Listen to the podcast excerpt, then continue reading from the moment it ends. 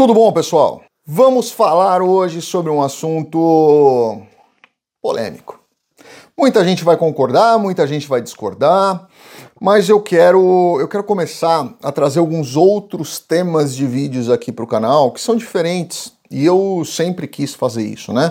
Por isso muita gente vê aqui, eu gravo no carro, gravo no escritório, gravo no elevador, é, gravo aqui no estúdio, gravo ali onde eu dou aula, enfim, é, onde, onde dá eu gravo e eu quero trazer assuntos diferentes.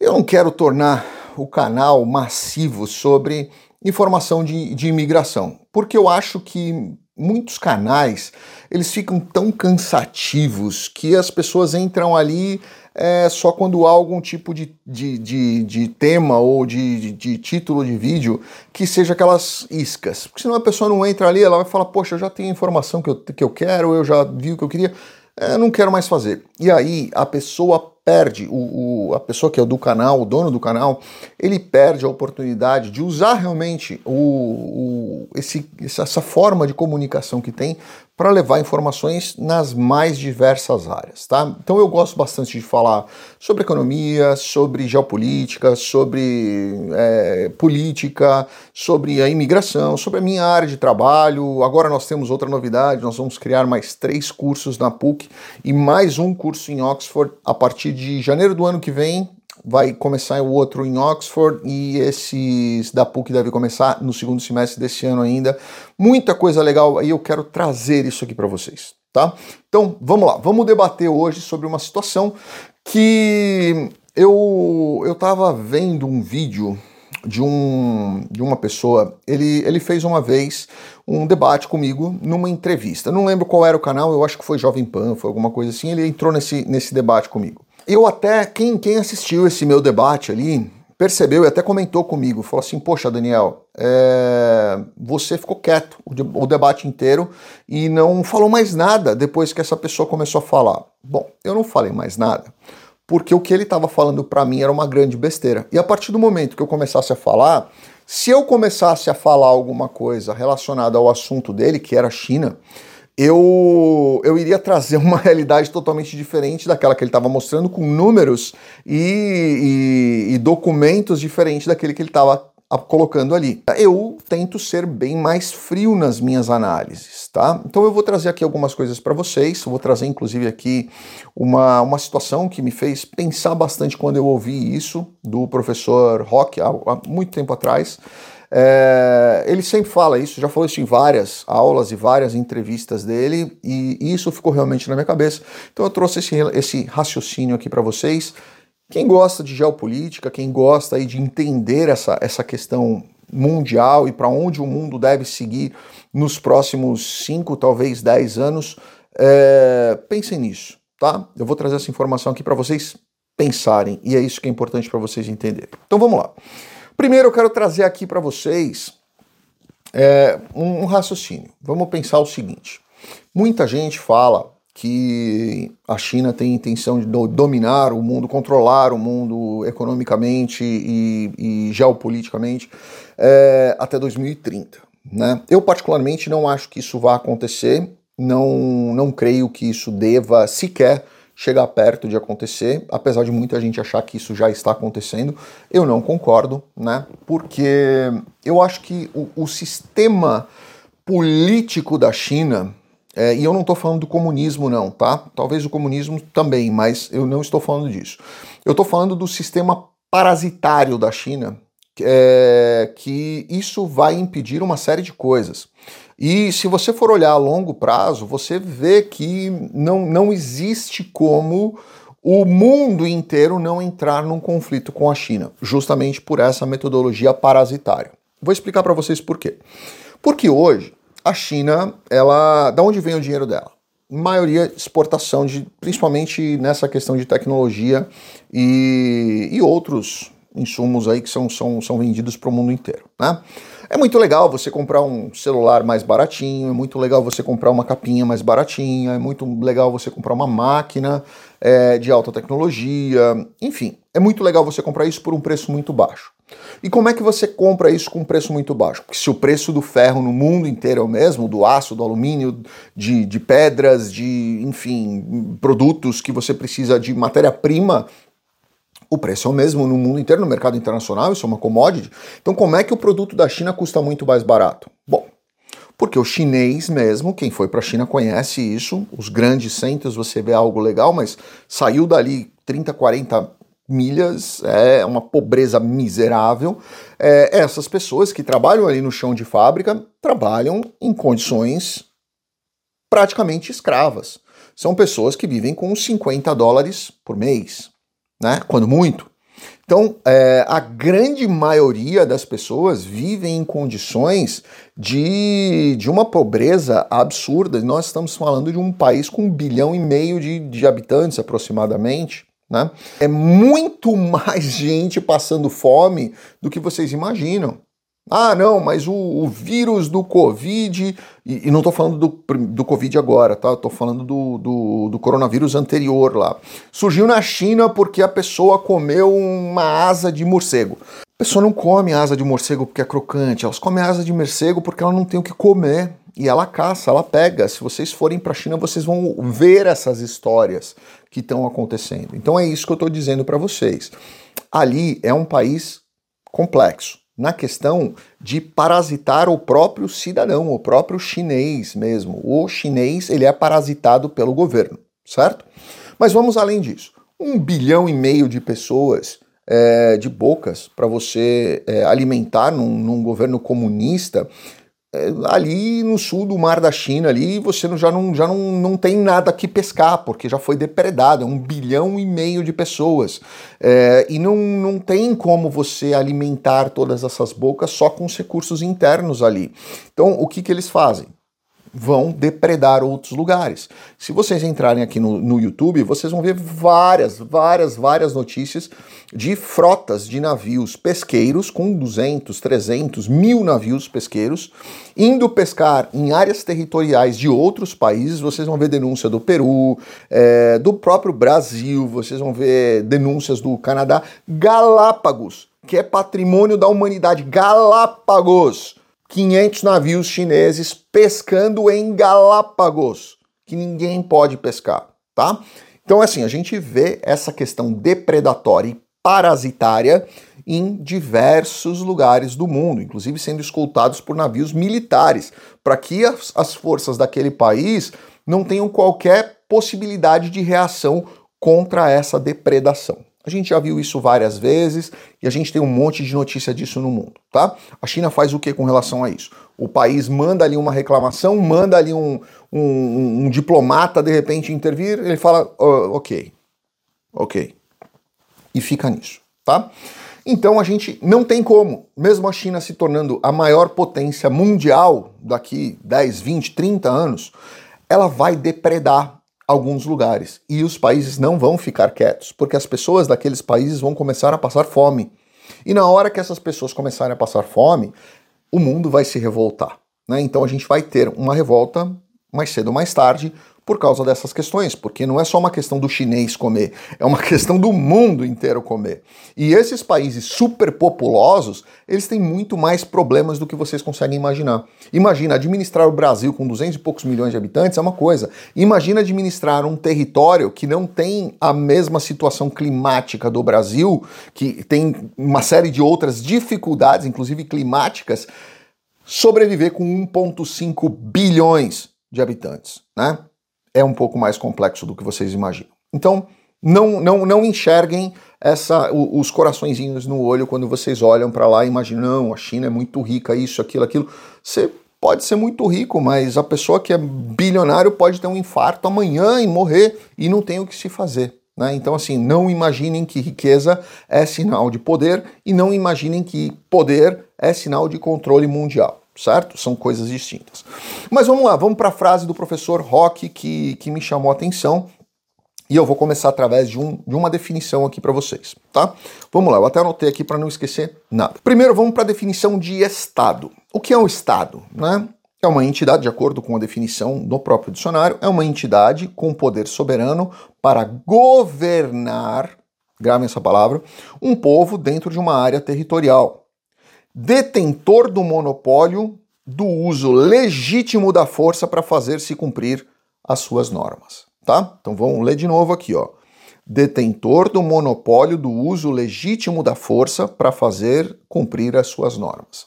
Isso é uma coisa muito importante para a gente entender, certo? Então vamos ter aí a definição de Estado. O que é um Estado? Certo? Temos aqui. Agora vamos para uma, uma outra definição de anarquia. Anarquia é o estado de um povo ou delimitação territorial que, de fato ou virtualmente, não tem um governo. Novamente, é um estado ou um povo com uma delimitação territorial em que de fato ou de forma virtual, não possuem uma forma de governo. Tá? É muito importante a gente entender isso. Então vamos lá. Hoje, o Brasil tem um governo, né? Bom, alguns vão discordar, mas o Brasil tem um governo, certo? É, a Rússia tem um governo, é, os Estados Unidos têm um governo, é, sei lá, a Itália tem um governo. Cada país tem o seu governo. Satisfatório ou insatisfatório, ele tem aquele seu governo, certo? E aí, vamos, vamos abrindo. Poxa, e fora dos limites daquele país? Nós temos o governo de um outro país. Então, se nós somarmos o mundo inteiro, e essa é a teoria do professor Rock, se nós somarmos o mundo inteiro, nós temos várias frações de terra com governos individuais. Algumas, inclusive, se juntam para fazer forças, né? como por exemplo aí as Nações Unidas, é, o, a OTAN, é, os BRICS e assim sucessivamente. Seja uma força militar, ou seja uma força é, Mercosul, ou seja uma força é, econômica, esses países se juntam com um ideal comum. Né? Mas e o mundo? Se nós temos aí uma questão de, de delimitação territorial com o uso, com, a mono, com o monopólio do direito de usar a força para fazer impor as suas regras, né? E fora daquele limite, quem manda? Quem manda no mundo? Né? Nós temos um governo para o mundo, porque o mundo é uma área territorial, o mundo inteiro, todos os territórios é uma área territorial, mas cada um manda no seu. Então, se nós não temos, pela própria definição de anarquia, o mundo, como não tem uma forma de governo mundial, o mundo é uma anarquia. Né? E aí o que, que eu fiz? Eu peguei essa teoria e fui em inteligência artificial, porque eu tenho hoje estudado muito sobre inteligência artificial e eu acho que hoje o profissional que não conhece de inteligência artificial, em cinco anos ele está fora do mercado. Talvez dez anos ele esteja fora do mercado na maioria dos países, porque ele vai precisar utilizar isso para várias ferramentas. Eu venho fazendo vários cursos, venho me, me inteirando e eu coloquei em dois sistemas de inteligência artificial. E nas minhas duas conversas, onde eu fui debatendo com a, com a, a inteligência artificial essa questão, nós chegamos à conclusão de que, primeiro, os dois sistemas eles enxergam que é, o governo do mundo ele é feito através de várias, é, do, várias, várias formas de negociações políticas. Aí eu falei, ok, então concordo. Então não é uma anarquia para você? Então vamos lá, vamos, vamos continuar. Imagina que duas potências nucleares entram em conflito e uma resolve atacar o outro. O que acontece? Aí é, as duas inteligências artificiais me disseram: não, os órgãos é, internacionais vão entrar e intervir para desescalar esse conflito.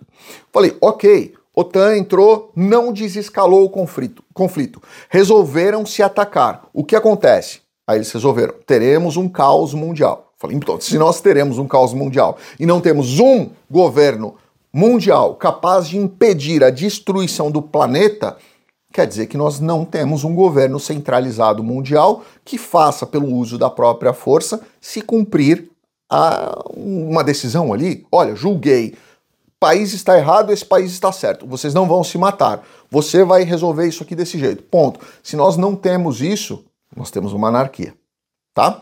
E as próprias inteligências artificiais terminaram dizendo correto.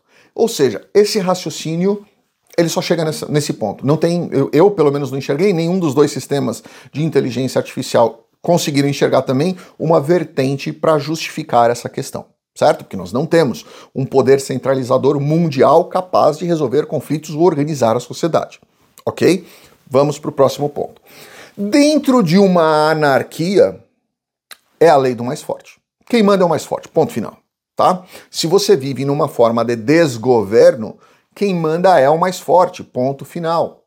E quando você fala em quem manda é o mais forte, você começa a entender a, as, as, as, articulações mundiais, né? OTAN, é, BRICS, China, se juntando à Rússia, se juntando ao Irã, onde você vão, vocês vão ver grandes reportagens e grandes entrevistas dizendo que o mundo acaba quando o Irã tiver uma arma nuclear, tá? Eficaz. Porque Irã vai querer imediatamente atacar Arábia Saudita e Israel. Primeiro Israel, depois Arábia Saudita.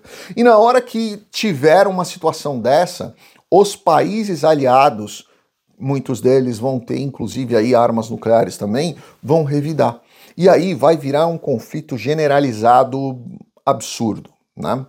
Mas eu sinceramente não sei se eu posso concordar com isso, porque eu acho que a gente vai ter um conflito muito antes disso aí em Taiwan. E a gente já tem visto países, potências como China, como Estados Unidos, testando, um testando o outro nessa, nesse próprio conflito Rússia e Ucrânia, tá? E como é que você lida quando você é pequeno nessa lei do mais forte? Você escolhe de que lado você vai ficar. E você escolhe baseado nesses três é, princípios aqui que eu, que, eu, que eu anotei. Primeiro, caráter. Segundo, princípios. Terceiro, cultura. Então, quando você fala caráter, princípios e cultura, volta lá no começo do vídeo que eu falei para vocês. A quem vocês acham que o Brasil deve se associar? A China ou a OTAN? Ah, não, a gente deve se associar à China porque nós somos é, o celeiro do mundo. E eu já disse para vocês, é muito legal você ser o celeiro do mundo, mas é mais legal você ser exportador de tecnologia.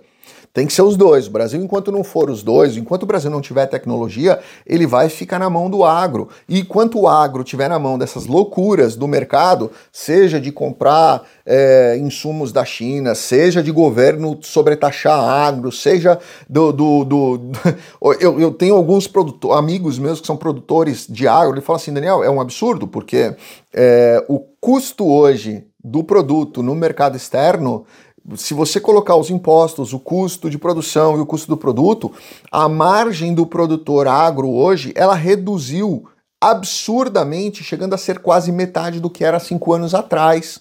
Então, como é que essas pessoas. Nós somos o, o, o, celeiro do mundo, ainda somos o celeiro do mundo. A gente não sabe se uh, daqui 4, 5 anos a gente vai continuar sendo, né? E a gente quando coloca nessa situação de que nós somos celeiro, nós ficamos totalmente à mercê das alterações climáticas. Que todo mundo está falando, está vendo, vocês estão vendo o que está acontecendo com o clima. Né? Então imagina uma praga, uma alteração climática, uma falta de chuva, ou um excesso de chuva, ou uma geada, o, o estrago que pode fazer na economia de um país inteiro que depende exclusivamente dessa questão. Tá? O Brasil passou do tempo de investir em tecnologia e de ter parceiros com tecnologia dispostos a trocar figurinha. Isso faz tempo já. Mas vamos lá. E aí a gente tem a questão é, das depredações da China, que a gente tem visto. Né? E eu, eu, eu, questiono essas pessoas que defendem bastante mesmo, bastante, é, a, a, aproximação do Brasil com a China e alguns outros países que a gente sabe que tem aí uma, uma cultura mais, mais é, socialista, mais comunista, é, que tem aí uma, uma, uma forma de governo um pouco diferente. Sugiro que essas pessoas imaginem como o Brasil será, porque eu sempre digo, né? Eu, cresci em fazenda, eu ouvia sempre as pessoas dizendo: olha, boi malhado anda com boi malhado, boi marrom anda com boi marrom. É, quando você se aproxima daquilo que você. É, daquilo que convive no seu, no seu âmbito de amizades, no seu ciclo de relacionamentos, é, você acaba se tornando um pouco daquilo. Você acaba se, se contaminando com um pouco daquilo, seja bom ou seja ruim. Né? E quando você é, quer que o Brasil tenha grandes vínculos com a China me preocupa bastante, porque eu já fui na China e eu sei como o povo chinês vive. Vocês veem é, a China bonita na televisão e vocês olham ali na Pequim, ah, tá tudo bacana, tá tudo bacana, o Xi Jinping andando de carrão e os padrinhos do Xi Jinping e o Alibaba e tudo aquilo ali muito bonito. Vai para a China de verdade, vai lá, vai lá. Não vai para Hong Kong, vai para continente e vai vai andar ali por volta para vocês olharem como o chinês, desses 1,5 bilhões, quanto 1,4 bilhões vivem lá dentro. Imagina se 10% do Brasil tivesse uma condição de sobrevivência e todo o resto virasse na miséria absurda. Né? Hoje eu, vi, eu li uma notícia hoje aqui dizendo tem um, um estado no Brasil, não vou dizer o nome aqui, mas tem um estado no Brasil onde existem mais pessoas é, pedindo o Bolsa Família do que pessoas trabalhando. Então eu pergunto para vocês, da onde está vindo o dinheiro? Porque se tem mais pessoas vivendo de recursos pagos pelo governo, o governo não tem dinheiro, quem tem dinheiro somos nós que pagamos para que o governo repasse, né? O Lula não está dando picanha para ninguém, quem está dando somos nós. É, e quando você coloca isso de uma forma muito realista para as pessoas, você começa a se questionar: será que é isso mesmo que a gente quer para o Brasil? Né? Será que é esse tipo de comércio, será que é esse tipo de, de, de proximidade que a gente quer para o Brasil? Não estou dizendo para a gente parar de vender nada para a China e nem de comprar nada da China. Não estou dizendo. Só estou dizendo que às vezes algumas aproximações com o custo de fechar outras posta, portas é uma grande burrice que o Brasil está fazendo. Porque quando ele fecha portas para outros lados, onde nós temos mais semelhanças ideológicas, de caráter, de cultura, econômica, facilidade de entregas de produtos e tudo mais, quando você fecha a porta para esses mercados, você está fechando a porta para o mundo. Porque, na verdade, o mundo é uma grande anarquia, controlada por absolutamente ninguém, onde manda a lei do mais forte. Então, pensem nisso quando vocês estiverem avaliando aí uma questão de ah, vou mudar de país, ou eu vou é, investir num determinado país, ou eu vou apostar num, num, num, determinado negócio, num determinado lugar, ou vou acreditar que pessoas apaixonadas por Japão, China, Índia, Paquistão, Afeganistão, Brasil, Colômbia, qualquer um desses, pessoas extremamente apaixonadas por um, por um ideal, às vezes acabam se fechando os olhos para uma outra área, para um, um outro lado daquela questão que nem sempre está à mostra, mas que pode fazer uma diferença muito grande, muito grande na sua vida, na sua escolha e no impacto que isso vai ter na vida dos seus filhos. Tá? Fica aqui o, a, a ideia para vocês amadurecerem. Comentem aqui o que vocês acham disso. Vocês concordam, discordam, podem discordar. Eu mesmo quis discordar de mim quando eu fui fazer algum, alguns debates em inteligência artificial, ou seja, eu tenho a cabeça super aberta para absorver informação e de repente aí até mudar a minha ideia. Fica aqui para vocês debaterem nos comentários. Grande abraço, fiquem com Deus.